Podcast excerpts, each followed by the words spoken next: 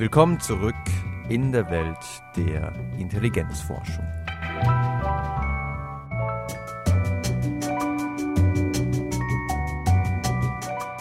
Wie wirken sich Umwelteinflüsse auf die Intelligenz aus?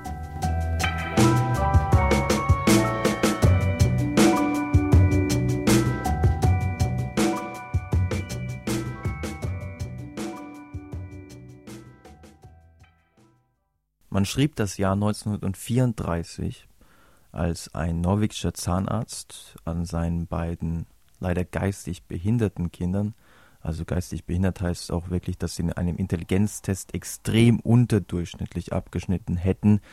Tatsächlich erreichen die meisten, die von diesem Phänomen betroffen sind, auf das wir gleich zu sprechen kommen, im unbehandelten Fall kaum ein IQ von 20 Punkten.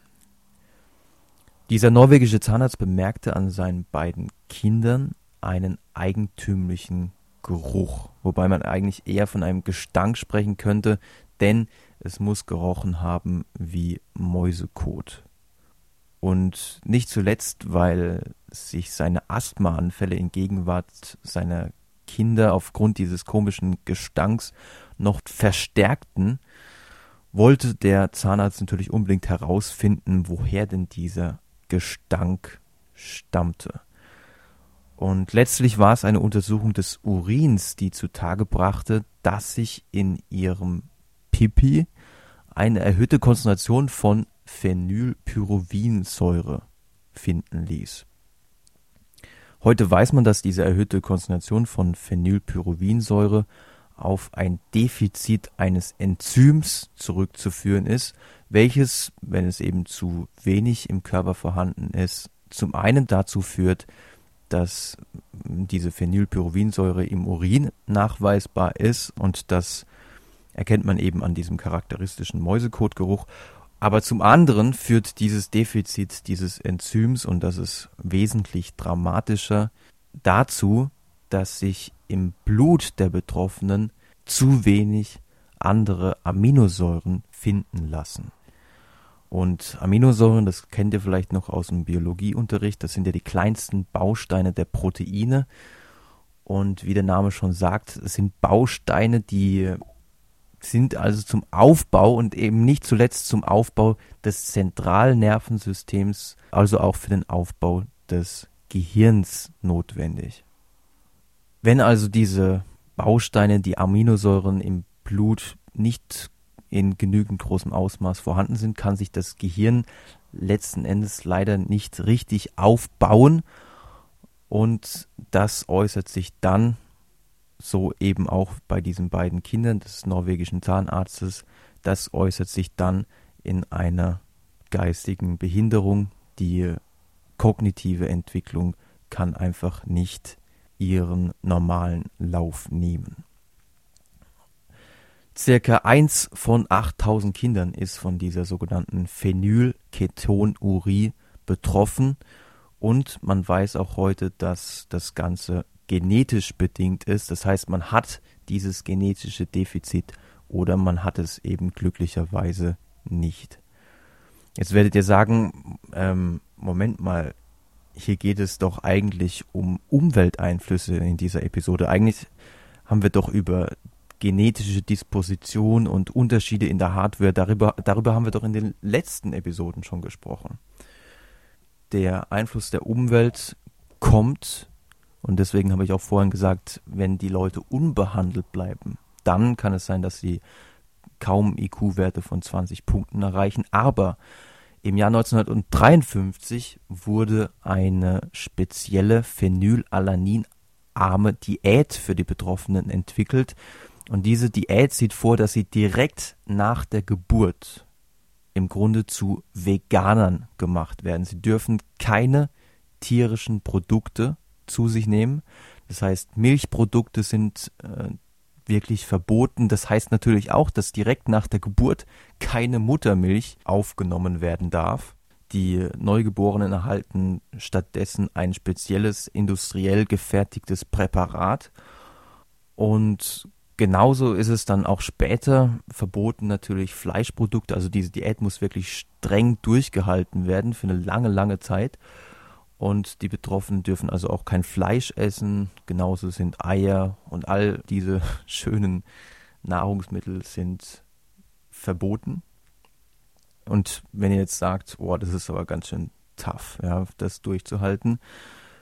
Ja, die Kosten sind groß, aber der Nutzen dieser Diät ist wesentlich größer, denn es zeigte sich, dass wenn diese Diät durchgehalten wird, mit einer ganz normalen, mit einem ganz normalen Aufbau des Gehirns zu rechnen ist, dass also die notwendigen Aminosäuren im Blut vorhanden sind und somit sich das Gehirn ganz normal entwickeln kann und es also auch zu keiner geistigen, keiner kognitiven Beeinträchtigung kommt. Was wir hier also haben, ist eine ganz klare Interaktion zwischen den Genen auf der einen Seite und den Umwelteinflüssen, nämlich in Form dieser speziellen Diät, auf der anderen Seite. Und das verdeutlicht im Grunde auch ganz gut, wie der allgemeine, wie der regelhafte Zusammenhang ist zwischen Genen und, und Umwelt. Wir haben eine genetische Disposition und letzten Endes sind es aber die Umwelteinflüsse, wenngleich natürlich jetzt nicht äh, in so drastischem Ausmaße wie jetzt bei den äh, Leuten, die von Phenylketonurie betroffen sind. Also tatsächlich, wenn wir an einer Stichprobe von Menschen, die alle von diesem genetischen Defizit betroffen sind. Also wenn wir, nehmen wir mal an, wir haben eine Stichprobe von 40 eineigen Zwillingspaaren und wir wollen an diesen eineigen Zwillingspaaren, die alle dieses genetische Defizit aufweisen, herausfinden, wie ist denn der durchschnittliche Einfluss der Gene versus der durchschnittliche Einfluss der Umwelt. Das ist ja diese ominöse 50-50-Formel aus der letzten Episode. Wenn man das Ganze an einer repräsentativen Stichprobe macht, was man natürlich aus forschungsmethodischer Sicht unbedingt machen sollte, dann kommt man in der westlichen Welt auf Durchschnittswerte von 50 Prozent der Intelligenzunterschiede sind auf Umwelt und 50 Prozent sind auf Gene zurückzuführen. Das ist auch absolut der aktuelle wissenschaftliche Stand zu dem Thema. Aber, und deswegen greife ich dieses Thema aus der letzten Episode hier auch nochmal auf, aber diese Formel wird so häufig missverstanden. Die meisten denken, sie bezieht sich auf ein Individuum. Also man kann sagen, hier, dieser Schüler, bei ihm sind 50 Prozent äh, Gene und 50 Prozent Umwelt. Das kann man eben nicht sagen, sondern diese Aussagen betreffen immer nur die untersuchten Stichproben, also die Gruppen. Ja, und da kann man dann sagen, im Durchschnitt ist es so und so. Und wenn ich also jetzt eine Stichprobe hätte von 40 eineigen Zwillingen, die alle dieses genetische Defizit aufweisen und der einen Hälfte würde ich jetzt diese Diät verschreiben und die würden es auch durchhalten und der anderen Hälfte, ja, mit denen würde ich jetzt mal nichts machen, dann würde hier eine ganz andere Formel rauskommen. Wenn ich das statistisch auswerten würde, würde wahrscheinlich rauskommen, 99 Prozent der Intelligenzunterschiede sind hier in dieser Stichprobe auf die Umwelt zurückzuführen und der Einfluss der Gene ist hier kaum zu bemerken. Was man hier auch wieder gut sieht ist, obwohl es sich ja eigentlich um ein genetisches Defizit handelt, ist für diese Formel letzten Endes entscheidend, wie groß der Einfluss der Umwelt ist und danach richtet sich dann das, was für die Gene sozusagen übrig bleibt. Wir haben also eine ganz klare Interaktion zwischen Anlage, also den Genen, die in etwa die Grenzen festsetzen dessen, was nach oben möglich ist, und auf der anderen Seite der Umwelt. Und welche Umwelteinflüsse es letztlich sind, die von besonderer Bedeutung für die Entwicklung der Intelligenz sind, das wollen wir uns im Laufe dieser und der nächsten Episoden ganz genau anschauen.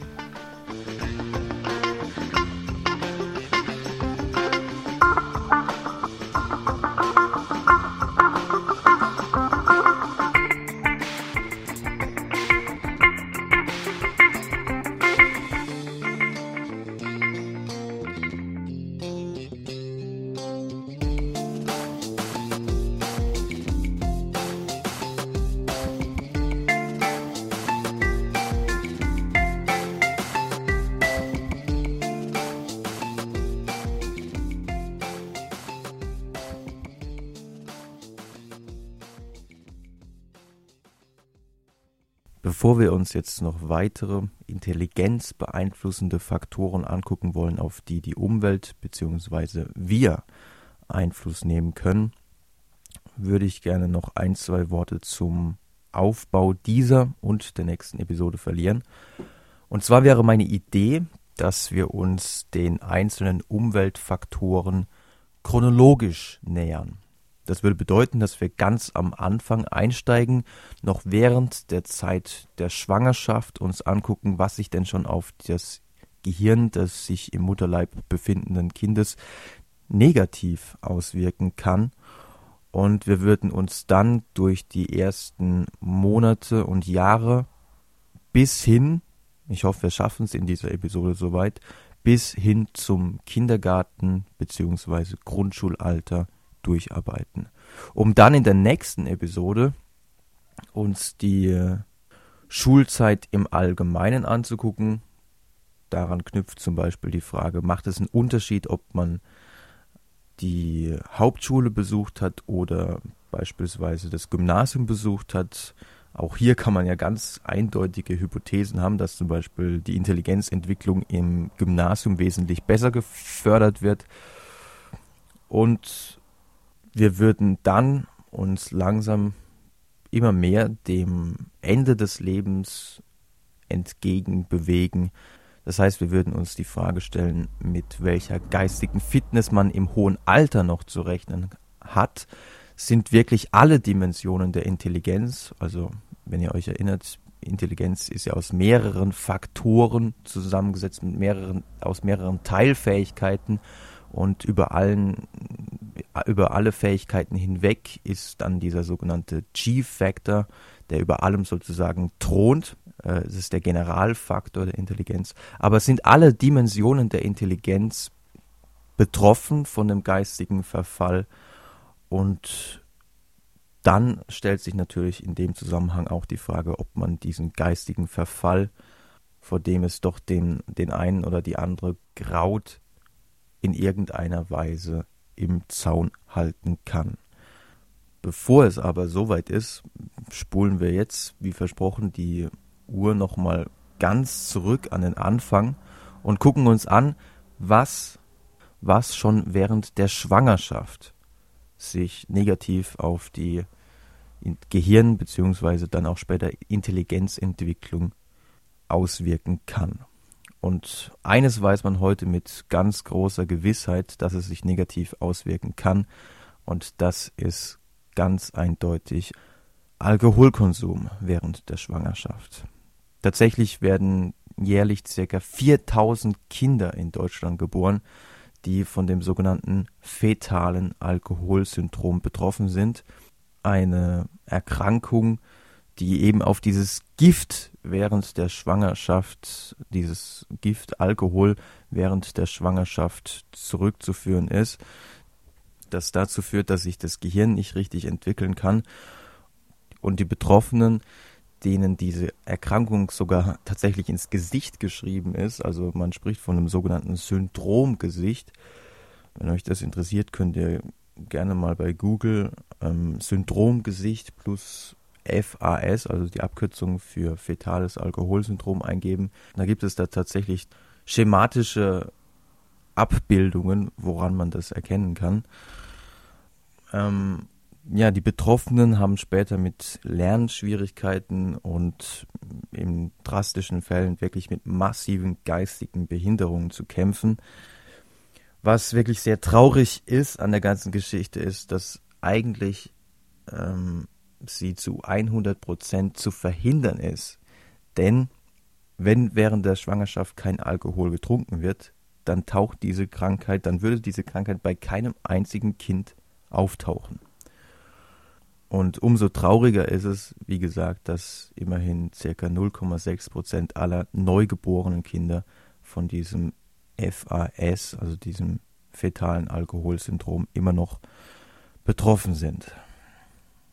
Aber nicht nur Alkoholkonsum, nicht nur das Gift Alkohol kann sich negativ auf die Gehirnentwicklung auswirken, sondern auch Umweltgifte, allen voran. Das prominenteste Beispiel ist wahrscheinlich das Blei, von dem man heute auch mit absoluter Sicherheit weiß, dass es sich negativ auf die Gehirnentwicklung auswirken kann.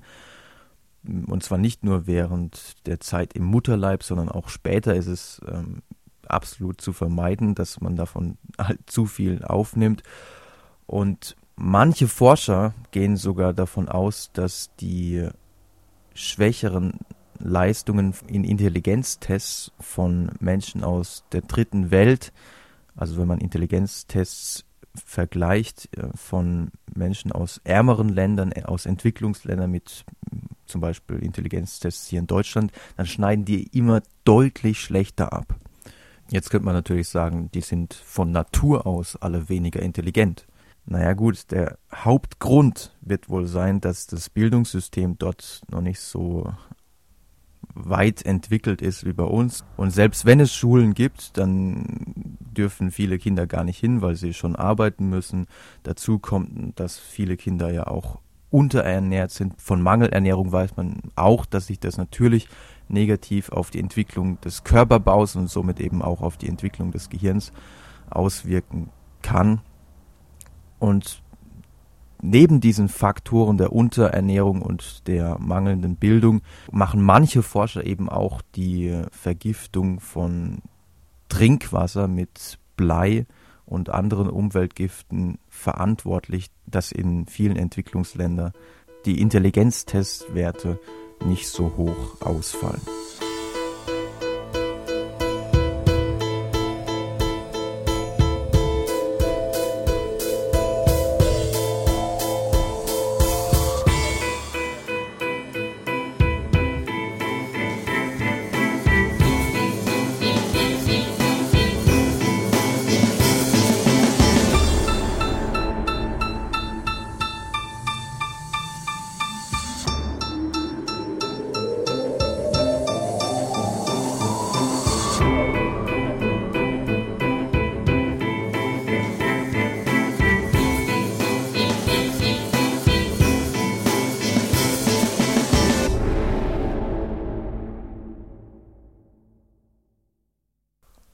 Verlassen wir aber jetzt die doch recht greifbaren Faktoren und wenden uns jenen Faktoren zu, die man jetzt nicht so schön wiegen und messen kann. Wenden wir uns also jetzt den psychischen, den psychosozialen Faktoren zu. Und eine Frage, die man diesbezüglich stellen kann und die sich auch Forscher gestellt haben, ist, ob es für die Intelligenzentwicklung von Bedeutung ist, ob es einen Unterschied macht, ob Kinder in einem Heim aufwachsen, wo sie keine direkte Bezugsperson haben, zumindest sich eine Bezugsperson mit ganz, ganz vielen anderen Kindern teilen müssen, oder ob sie eben in einer Pflegefamilie aufwachsen.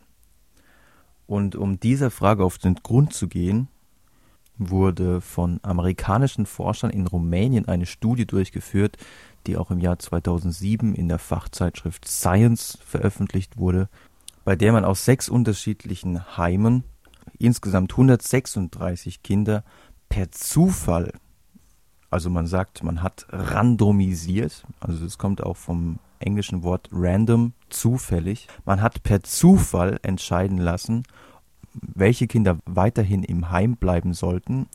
Also das war die Kontrollgruppe. Und die andere Hälfte, also die anderen 68 Kinder, die wurden in Pflegefamilien aufgenommen. Das durchschnittliche Alter, in dem die Kinder in die Familien aufgenommen wurden, war 21 Monate. Also die waren wirklich noch sehr, sehr jung. Die Ergebnisse dieser Studie hatten zumindest für Rumänien sehr weitreichende Folgen, weil in Rumänien gab es dann aufgrund dieser Ergebnisse sogar eine Gesetzesänderung. Die Ergebnisse dieser Studie waren, dass je früher ein Kind aus dem Heim herausgeholt wurde und in eine Pflegefamilie adoptiert wurde, desto besser hat es sich auf seine kognitive Entwicklung ausgewirkt. Also je früher das Kind aus dem Heim rausgenommen wurde, desto besser hat es dann später bei kognitiven Tests abgeschnitten. Um es ein bisschen zu präzisieren, die Ergebnisse der Studie legen nahe, dass der Übergang von Heim zu Pflegefamilie noch vor der Vollendung des zweiten Lebensjahres passieren sollte. Wer jetzt darin ein ganz klares Argument gegen Kinderkrippen sieht, dem muss ich leider enttäuschen, denn man kann die rumänischen Heime keineswegs vergleichen mit der Qualität von Kinderkrippen in Deutschland. Tatsächlich spricht sogar einiges dafür, dass qualitativ hochwertige Kinderkrippen letztlich der Bildung förderlich sind. Denn laut einer Studie der Bertelsmann Stiftung erhöht sich die Wahrscheinlichkeit, ein Gymnasium zu besuchen und nicht etwa eine Realschule oder Hauptschule, also wirklich einen höheren Bildungsabschluss zu erreichen, wenn ein Kind in einer Kinderkrippe gewesen sei. Das Ergebnis dieser Studie stützt sich auf eine Analyse der Geburtsjahrgänge von 1990 bis 1995.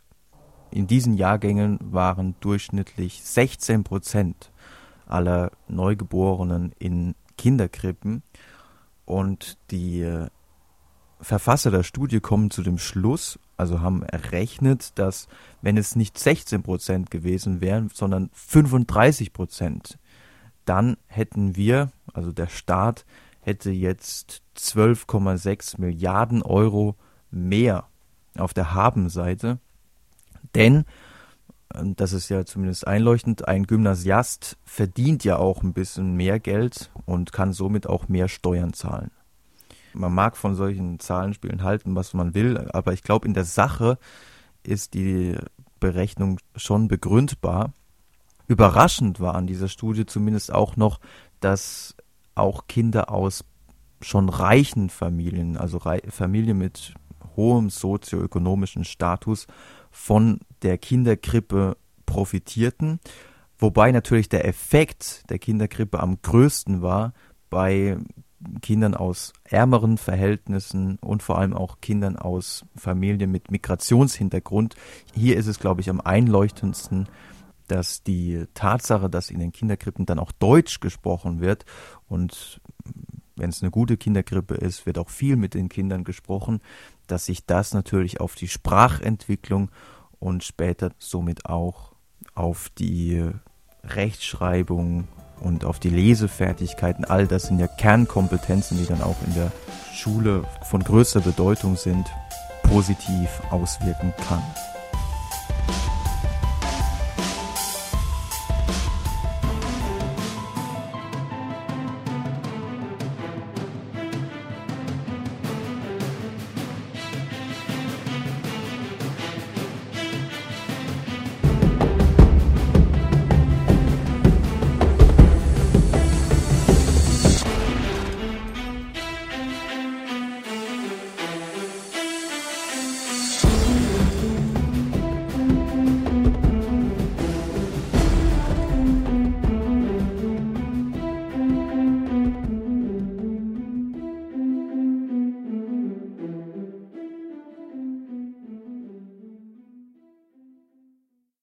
Eine weitere Studie, bei der man durchaus ethische Bedenken haben kann, ähnlich wie bei der Studie mit den rumänischen Heimkindern, weil man kann ja nicht einfach quasi die Münze entscheiden lassen, wer weiterhin im Heim bleibt und wer eine Familie bekommt. Eine weitere Studie, wo man noch mehr ethische Bedenken haben könnte, und ähm, ich glaube, man hat die Studie auch nur deswegen durchführen können, weil die schon sehr alt ist und damals man noch nicht so moralische Gewissensbisse wohl hatte, ist das sogenannte Milwaukee Project. Und der Ausgangspunkt dieser Studie war die Beobachtung, dass in einem Stadtbezirk von Milwaukee zwar nur drei Prozent der gesamten Bevölkerung wohnten, aber immerhin 33 Prozent aller geistig behinderten Kinder geboren wurden. Und man wusste zwar schon, dass in diesen Bezirken sehr hoher Alkoholkonsum und Drogenkonsum und äh, auch eine sehr hohe Arbeitslosigkeit anzutreffen war. Nichtsdestotrotz wollte man dem mm, zum einen wissen, ähm, ob das wirklich der einzige Grund war und zum anderen wollte man natürlich auch ähm, Anhaltspunkte dafür gewinnen, ob sich etwas an dieser Situation ändern ließe. Und deswegen hat man 40 Kinder von etwas unterdurchschnittlich intelligenten Müttern, deren aller IQ jeweils unter 80 Punkten lag. Also man hat die Mütter schon vorher gefragt, ob das okay ist, aber man hat 40 Kinder ausgewählt und hat wiederum quasi per Los entschieden, 20 bleiben bei ihren Müttern und 20 davon, die kommen, die nehmen wir jetzt quasi den Müttern weg, ja, und die kommen in ein sogenanntes Infant Stimulation Center, ein Stimulationszentrum für Neugeborene. Und in diesem Infant Stimulation Center bekam jedes Kind seinen persönlichen Betreuer. Das war ein promovierter Akademiker, ein Pädagoge oder auch ein Psychologe. Also wirklich Leute, die sehr gebildet waren und die sich auch ein Stück weit mit der Erziehung und dem, was Kinder eigentlich brauchen, auskannten. Und die Aufgabe dieser Akademiker war, mit dem Kind viel zu reden, mit ihm viel zu spielen und ihm auch immer wieder vorzulesen. Der Effekt dieser Intervention war wirklich beeindruckend, denn im sechsten Lebensjahr betrug der Intelligenzquotient im Mittel 120 Punkte. Im Vergleich dazu die Werte der Kinder, die weiterhin bei ihren Müttern aufwuchsen, waren im gleichen Alter im Durchschnitt bei 87 Punkten. Also wir haben hier wirklich eine enorme Kluft und einen enormen Effekt dieser Intervention. Das Verrückte war nun, dass dem Projekt irgendwann die finanziellen Mittel ausgegangen sind und man letztlich auch die Kinder der Experimentalgruppe wieder in ihre alte Umgebung entließ und die sich wahrscheinlich dann auch an ihren ungenügenden öffentlichen Schulen ihres Stadtbezirks ziemlich gelangweilt haben. Und das hatte wohl auch wiederum Auswirkungen auf ihren IQ, denn bei einer Nachuntersuchung, also als die Kinder schon 14 Jahre alt waren, hatten die äh, Kinder der Experimentalgruppe im Durchschnitt nur noch einen IQ von 101 Punkten, lagen damit aber immerhin immer noch über dem Wert der Kontrollgruppe, denn die Kinder der Kontrollgruppe hatten im Durchschnitt einen Wert von 91 Punkten.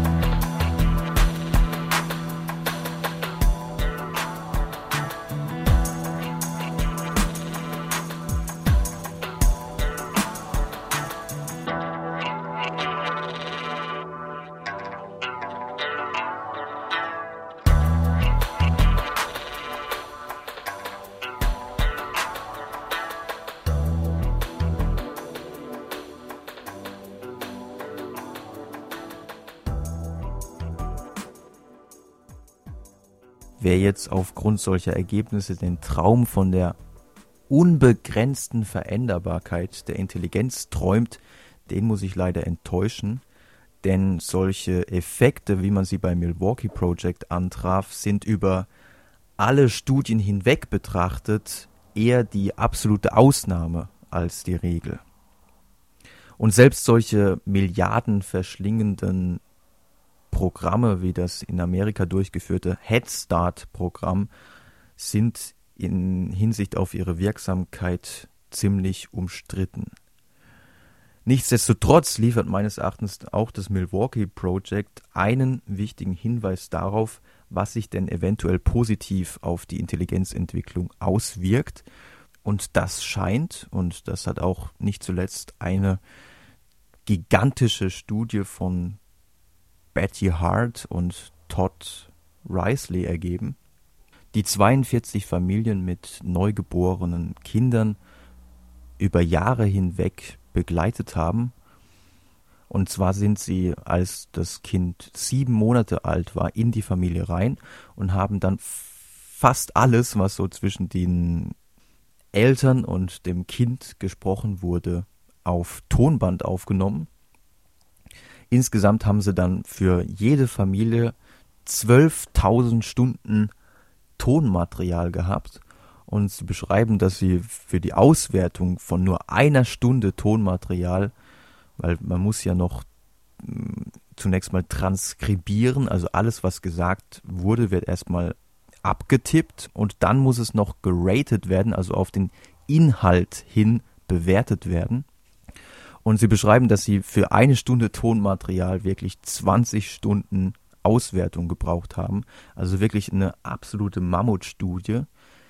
Das Ergebnis dieser Studie ist allerdings höchst interessant, denn dadurch, dass sie wirklich fast alles aufgezeichnet haben, was in diesen Familien gesprochen wurde, konnten sie unterscheiden zwischen einmal dem, was in Mittelschichtsfamilien gesprochen wird und zum anderen dem, was in Familien gesprochen wird, die weniger Geld haben, Familien, die Sozialhilfe beziehen.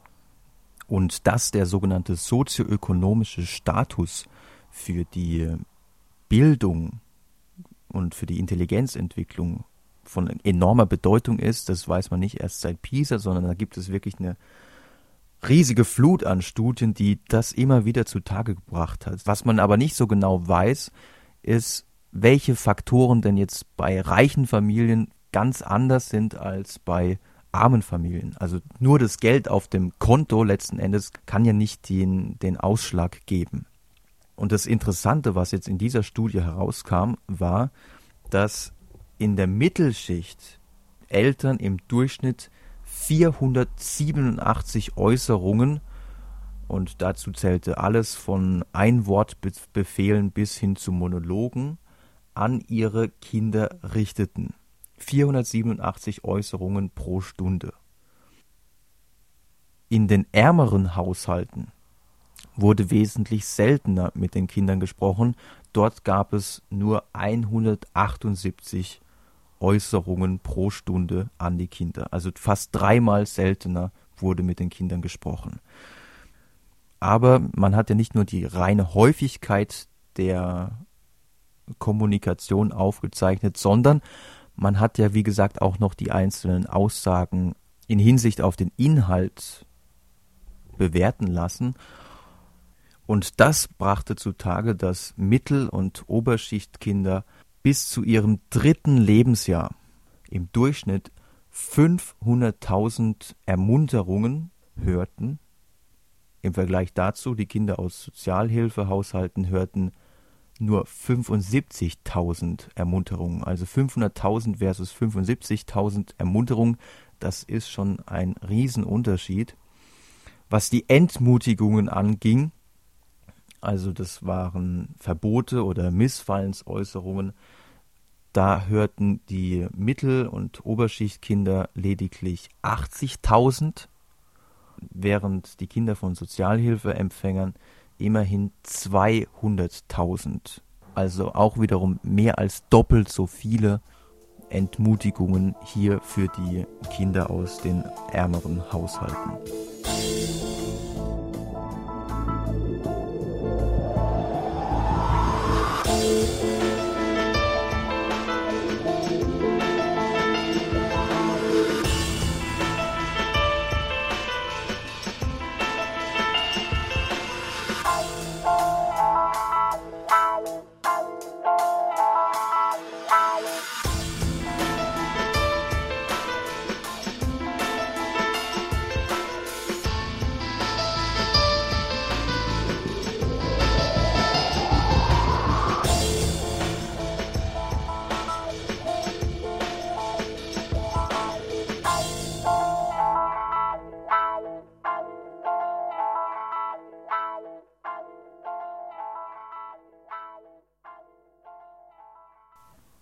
Zum Abschluss dieser doch sehr langen, sehr dichten Episode, ich glaube, ich habe noch nie so viele Studien und Zahlen zitiert.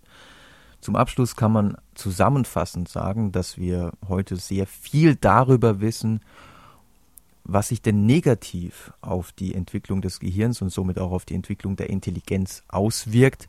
Und wenn wir viele dieser äh, negativen Einflussfaktoren ausschalten könnten, dann hätten wir schon insgesamt einen enormen Gewinn, das muss man auch ganz klar sagen. Was wir aber gar nicht so genau wissen, ist, was denn über die hier schon angeklungenen Faktoren hinweg sich ideal auf die Intelligenzentwicklung auswirkt. Also es gibt kein Patentrezept, das den IQ ins Unermessliche steigen, steigern würde. Und dass es dieses Patentrezept immer noch nicht gibt, obwohl wirklich schon sehr viel zu dem Thema geforscht wurde, spricht vielleicht auch dafür, dass es nun mal bestimmte physiologische Grenzen gibt, allen voran zum Beispiel die äh, in der letzten Episode angesprochene Informationsverarbeitungsgeschwindigkeit, die letztlich auch unser Arbeitsgedächtnis begrenzt. Und über diese Grenzen hinweg zu fördern, ist vielleicht wirklich ein relativ aussichtsloses Unterfangen. Trotzdem gibt es sehr viele Eltern, die sich Sorgen machen und daher gibt es einen auch sehr großen Markt in Bezug auf die ideale Frühförderung zu nennen seien da etliche Spielzeugartikel, die nur richtig blinken müssen und ähm, in der richtigen sensiblen Phase dem Kind gegeben werden müssen, damit das Kind ideal kognitiv stimuliert wird.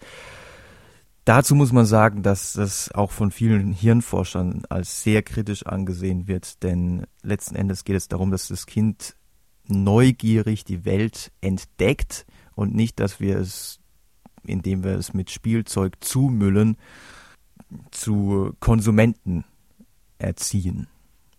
Und ebenfalls kritisch gesehen werden Versuche, schon frühzeitig mit dem Kind Englisch zu sprechen von Eltern, die selbst Probleme mit dem Englischsprechen haben, also die sich dann quasi quälen, die Englischvokabeln richtig anzuwenden. Und das könnte den negativen Beigeschmack haben, dass das Kind dann zum einen die Englischvokabeln gar nicht lernt, weil die Eltern auch nicht wirklich begeistert bei der Sache sind und Kinder lernen in der Regel, wenn sie und die Eltern auch begeistert sind von etwas. Und zum anderen könnte das den negativen Beigeschmack haben, dass die Kinder sehen, wie verkrampft ihre Eltern sich hier gebärden und letzten Endes könnte das, also das ist jetzt zumindest mal nur eine Hypothese, könnte das auch dazu führen, dass die Kinder selbst verkrampfen und das wäre meines Erachtens eine wirklich sehr, sehr bittere Nebenwirkung. Bye.